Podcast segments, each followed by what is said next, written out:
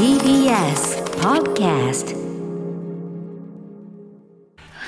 う CM 中も。矢田部さんが着ている T シャツに我々ね もうめちゃめちゃ上がっててブックスマート T シャツ、ね、あまたこういうこと言うとまた売れちゃうから。流れちゃうから公式物販らしいよ、ね。うん、ブックスマート T シャツ。矢田部さんもお好きなんですねブックスマート。大好きです。最高ですよね。劇場3回来ました。ああそうですか。お忙しいのに年間700本見てるのに3回見てる。すすごいな。もう話は止まりませんけれども、今夜も生放送でお送りしています。アフターシックスジャンクションカルチャートークのコーナーです。改めまして今夜は第33回東京国際映画祭シニアプログラマーの矢田部義彦さんをにお越しいただいております。よろしくお願いします。よろしくお願いいたします。はい、えー、矢田部さんこの番組には3度目のご登場でございます前回は昨年12月4日に2019年年間ベスト映画はい伺いましたありがとうございます、えー、ということで矢田部さん久しぶりのご登場ですからご紹介お願いします、はい、ご紹介します。映画の配給や宣伝、制作の仕事を経て、2002年から東京国際映画祭のスタッフになられました。2007年からはコンペティション部門の上映作品の選定に携わるプログラミングディレクターに就任。そして今年はシニアプログラマーに肩書きを書いていらっしゃるということです。東京国際映画祭の顔として活躍されています。映画の鑑賞本数は年間700本以上でいらっしゃいます。はい、そんな矢田部さんのおすすめだから間違いないというね、はいことですよね。えー、矢田部さん実はね先日ちょっとあのお仕事というかを呼んでいただいて、えっとクロスカットアジアという小冊子、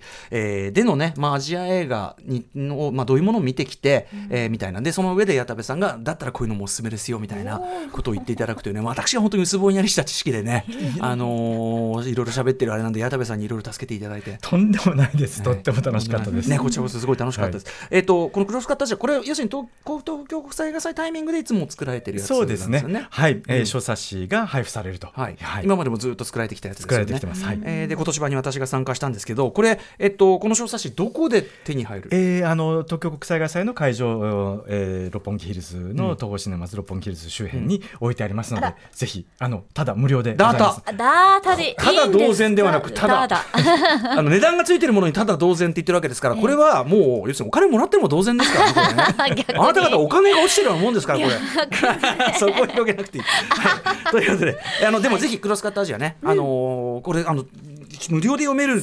にはちょっとすごい小冊子なんで、ぜひ、はい、手に取って、まあ、とにかく会場に来て、まず映画祭の雰囲気ごと。そうですね。味わっていただくというかね、はい。そこですよね。ということで、えー、と今夜は10月31日から始まる第33回東京国際映画祭でしか見られないおすすめ作品ご紹介いただきます。えー改めて東京国際映画祭どんな映画祭という、まあ、基本のところから。そうですね、はい、あの今年33回目なんですけれども、で10日間で100本以上の作品を映画館でリアルに、フィジカルに、えー見ていただくという映画祭です、えー1985年から始まっておりまして、えーアジア最大級と自分で言うのは、えーあれですけれども、えーそういう映画祭でに成長しているということで、一般のお客様に開かれた映画祭でございます。まあでも長年ね頑張ってきてるのはもちろんですしやっぱりねこれね矢田部さんとかが入ってからぐっと良くなったってところもあると思いますよ。うん。本当に本当にこれはねお世辞ではなく、えー肩書きが今回からえっとシニアプログラマーというね。そうですね、はい。あのあまりあの実態が変わったわけではないんですけれどもあ映画祭で上映する作品の選定を、まあ、あの選定スタッフとともに、えー相談しながら決めていくと、はい。えーであの文章を書いたりですとかこういった番組でちょっと作品をアピールしたりで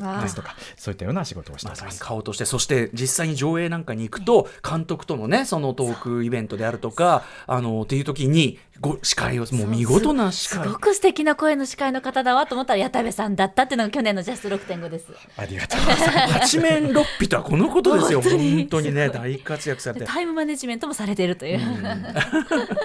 いや本当にお疲れ様です。いやいやいや大変な中ねお呼びしちゃってるんですけど、えーまああの東京国際映画祭。あちなみに、はい。あのコロナの中でなかなか今年ちょっと勝手が違う部分もあったんじゃないですか？そうですね。やっぱりやるやらないでかなりあの悩みましたし、まあ、映画館が、あの再閉鎖しない限りはもうフィジカルでやろうということは決めてましたが、うんうん。あの日本映画のゲストは直接会場にいらっしゃいますが、外国のゲストがなかなか呼べないので、まあ、外国のゲストとはオンラインでつながっうんうん。て Q&A やったりとか、はいはい。そういったような工夫をして、うんうんはい、行こうと思ってます。でもまあ今はねオンラインでうん。顔見ながら話はできるわけだから、そうなんですよ。ね、そこはね、はい。全然なんかむしろそんなに問題じゃないってことかもしれないですよね。むしろトークが増えたりして 確かに、あのブッキングしやすいっていうね。本当ですよ本そうなん当ですよ。まあそういうねちょっとポポジティブに考えることも全然できますよね、でえっと映画の上映以外にもさまざまな特集イベントあるということでこれ意外とねこれがおおって思っちゃって、はい。ちょっと別あの映画上映以外のちょっとイベントで教えてください。ということ？はい、えーとですねたくさんあるんですけれどもこの番組関連のものを 抜粋してお伝えしたいと思うんですけれども、うん、えっとあのアニメ評論家の藤津亮太さんがプログラミングアドバイザーを務めていらっしゃいます、うん、ジャパニーズアニメーション部門、はい、えー、があります。そしてあの深田浩二監督もこちらにいらっしゃったということで、うん、本気の印劇場版も上映されるジャパンナウ部門深田浩二監督。本当に世界でね注目されてあの深田晃司さんだって横顔がフランスで結構ね200館のねそうなんスマッシュヒットしたりしてね、はい、普通に売れてるっていう、ね、なんか日本よりフランスの方が数字がいいという。本当に、はい、やっぱフランスはでもそこで普通に日本映画200館で公開してヒットするってねこのなんか成熟ぶりというか、ね、そうなんですよね。なんか素敵だなと思いました、ね、はい。はい、そしてアジア交流ラウンジというですねこれオンライントークシリーズなんですけれどもあのスパイの妻劇場版も公開中の黒沢清監督と、うん、なんとジャ・ジャンクー監督のトークショー、これこれやばくない？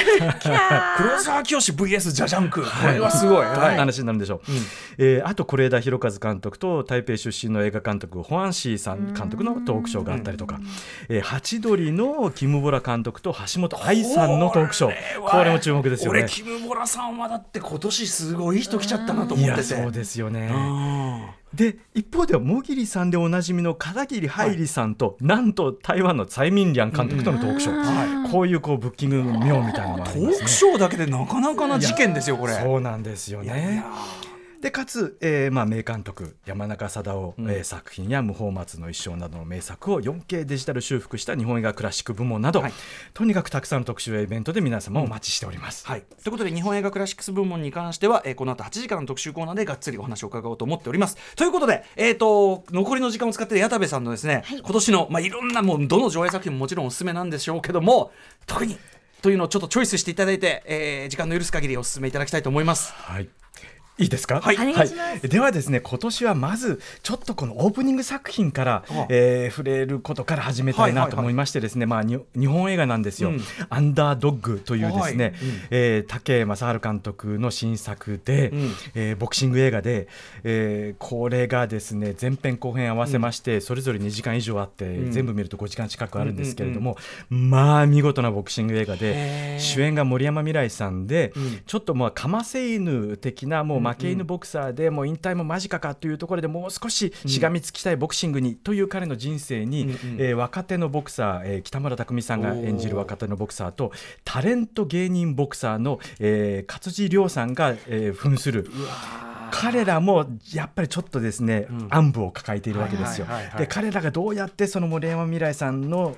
ボクシング人生に絡んできて、うん、どうやって試合を迎えていくかというのが見事な人生ドラマとして描かれていてこれ。はまたボクシング映画に見事な傑作が加わったなと。武監督ねあの、はい、予見の声でもね見事なボクシング映画でしたけども、はい、同じ脚本なんですよ、うん。うん、足立慎さんが100円の声に続いて武監督とコンビを組んでらっしゃる。黄金コンビっていうのもあるしあとやっぱ今お話伺ってるだけでこれちょっと俺まずいぞと見るともう俺は崩れるぞこれはっていう。はい。あともう3人ともえこれ全員負けてほしくないやつじゃないの？まさにその通りで、うんうん、みんな応援したくなっちゃうんですよ。だからもうね困ります。はい。いやそれをまたたっぷり前後編で時間かけて、えー、じっくり思い入れを上げてから見させられたらこれは。ものすごく見応えがあります。これもちろんね劇場公開も控えてるんでしょうけども、はい、まあ一つちょっとオープニング作品そうですね。やっぱり表してやっぱり紹介したい。あの日本映画もここにありってとこはね、現現在進行形の日本映画も全然いいぞと、はい、絶対これ今年のベスト映画に上がってくるはずです、はい、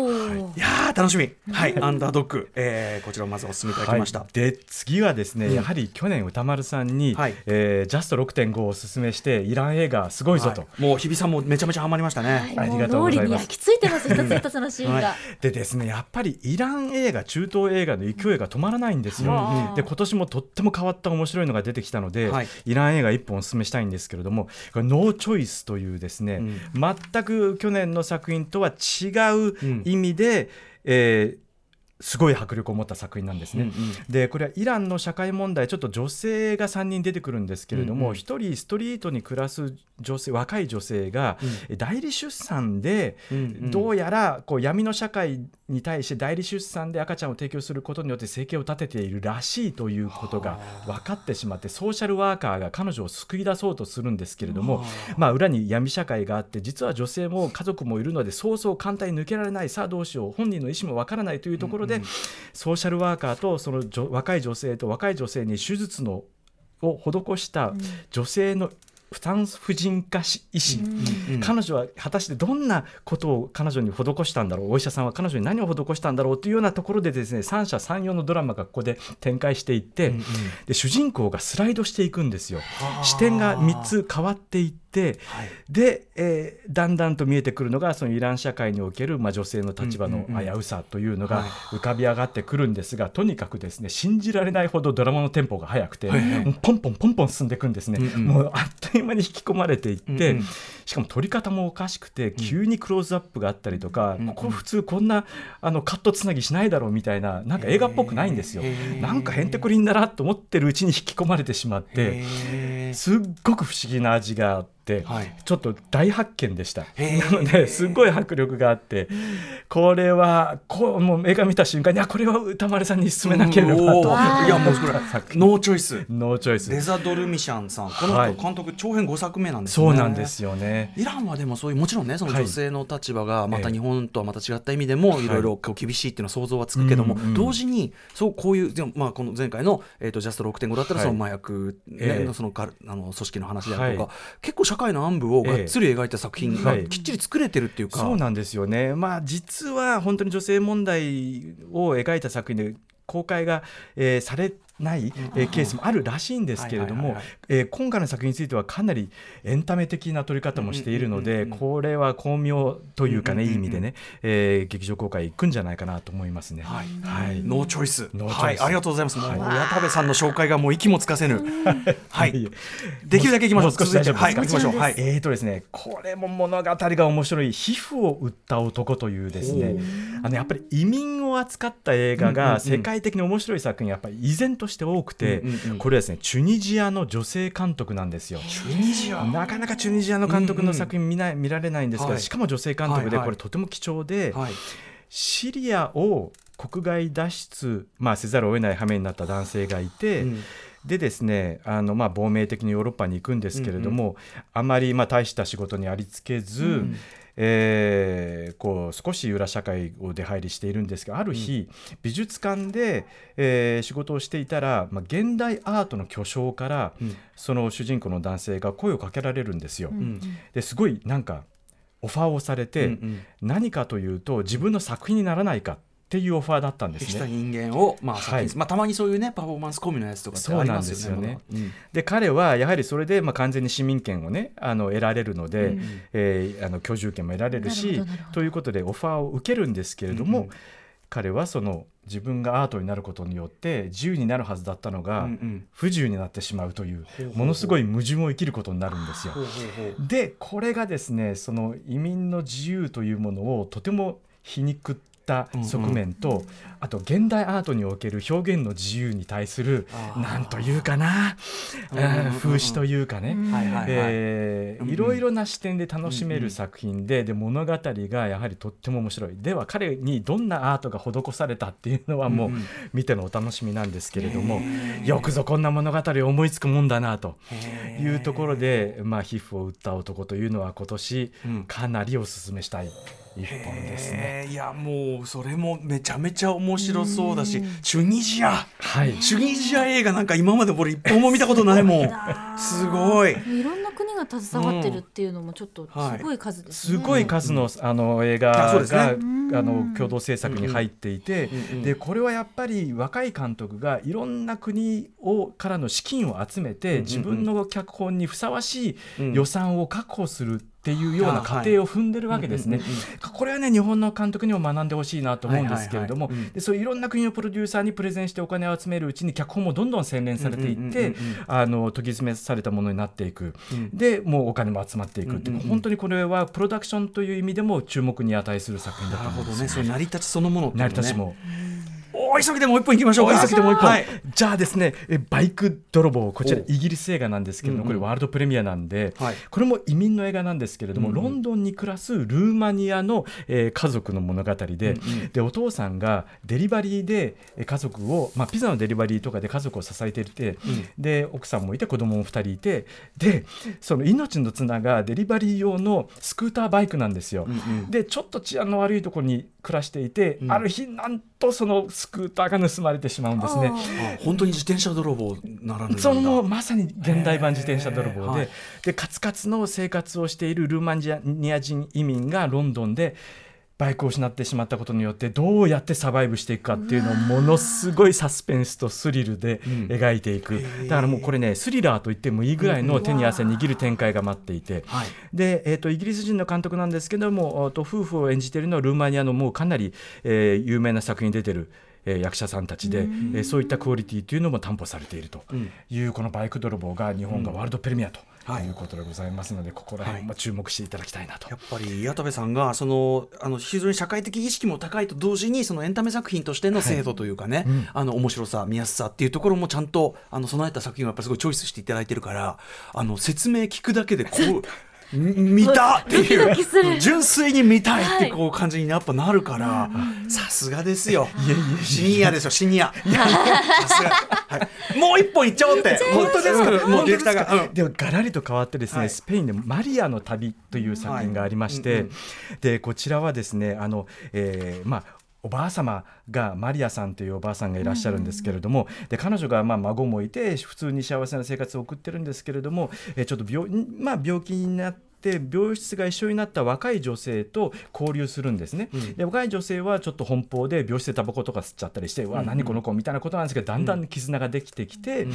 でもその若い方の子の容体が急変してしまって、でそのおばあ様のマリアはちょっとあることで彼女は旅に出ることになるんですね、うんうん。ちょっとこれはこれ以上言えないんですけれども、うんうんうんうんまあ、その若い女性に関することで彼女のおばあさんはわ旅に出るとでそこで彼女は改めて自分の人生を取り戻していく、で老人ではなく一人の人間として生きていくことをまた掴むんですね、それは仕事だったり恋だったり、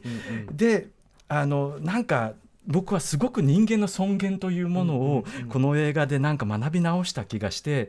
であのなんかもう老人だからとか、そういうこう偏見を全て取っ払ってくれる作品で、なんかね心が洗われる気がしたんですよね。でこのおばあさん演じている役者さんが、まあ、現地ではとても有名な方らしいんですけれども、非常に素晴らしい演技で。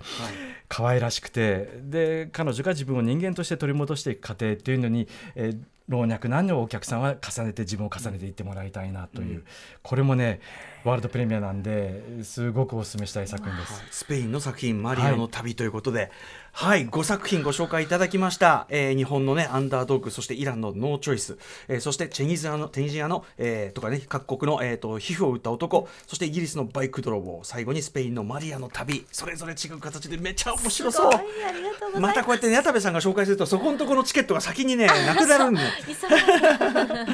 いやでもそのぐらい素晴らしい紹介でしたありがとうございますありがとうございます。はいということで、えー東京国際映画祭ねはい、うん改めまして10月31日土曜日から11月9日の日曜日までです六本木ヒルズなど開催される場所があります、オンラインの開催もありますのでえ詳しくはホームページなどご覧くださいはい、ということでここまでのゲストは東京国際映画祭シニアプログラマー矢田部義彦さんでした忙しいところ本当にありがとうございました楽しみにしてますありがとうございました。ごめんなさい9日月曜日ですごめあんなさいこのはいえっ、と最終日ね、10 11月9日月曜日までです8時からのビヨンドザカルチャーもこちらも、えー新見どころ特集ということで日本映画クラシックス部門に学ぶ日本のフィルムアーカイブマジ大事特集をお送りします。